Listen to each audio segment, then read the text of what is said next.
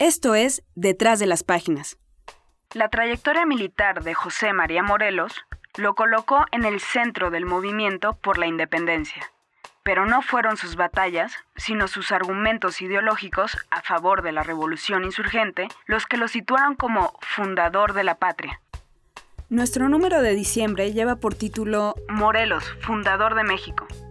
Un retrato de cuerpo entero del siervo de la nación exige entender su radical ruptura con la estructura jurídica de la monarquía española. Brian Hamnet sondea las ambigüedades de Morelos. Catherine Andrews indaga un proyecto alternativo de gobierno, el del decreto constitucional de Apatzingán de 1814. Carlos Cerrejón busca pistas sobre la autenticidad de la supuesta retractación de Morelos. Este mes también, Fernando del Paso le escribe a Juan Rulfo.